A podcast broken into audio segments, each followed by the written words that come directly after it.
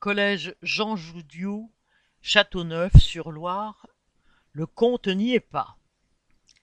Jeudi 4 mai, la plupart des enseignants du collège Jean Joudiou à Châteauneuf-sur-Loire étaient en grève pour protester contre la fermeture de trois classes à la rentrée prochaine. Dès 8h15, banderoles et pancartes ont été déployées devant le collège.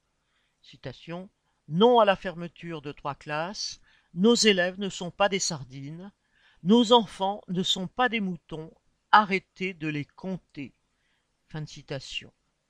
Une manifestation improvisée d'une trentaine de professeurs d'AESH, les accompagnants des élèves en grande difficulté, et des parents est partie dans le centre-ville de Châteauneuf-sur-Loire.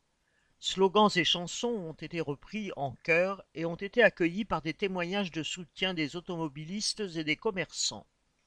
Les manifestants se sont ensuite rendus à Orléans, à une trentaine de kilomètres du collège, pour se faire entendre sous les fenêtres de la direction des services départementaux de l'éducation nationale, des SDEN. Depuis plusieurs mois déjà, le personnel du collège se mobilise. Personne n'accepte que, sous prétexte d'une baisse des effectifs en septembre 2023, trois classes soient fermées. D'autant plus que, dans les calculs faits par l'administration, les élèves en situation de handicap, Ulysse, ne sont pas comptés. Ils viennent pourtant en inclusion dans certains cours et sont le plus souvent accompagnés.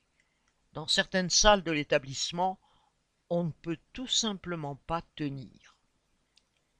Le personnel du collège et les représentants des parents d'élèves ont été reçus par les services de l'éducation nationale à trois reprises depuis fin février. Ils ont réussi à obtenir 17 heures. Il en manque 12 pour ouvrir une classe. Pour l'inspecteur, il faudrait s'estimer satisfait. Mais il ne s'agit là que de saupoudrage et face à cela, la colère n'est pas retombée. Correspondant Hello.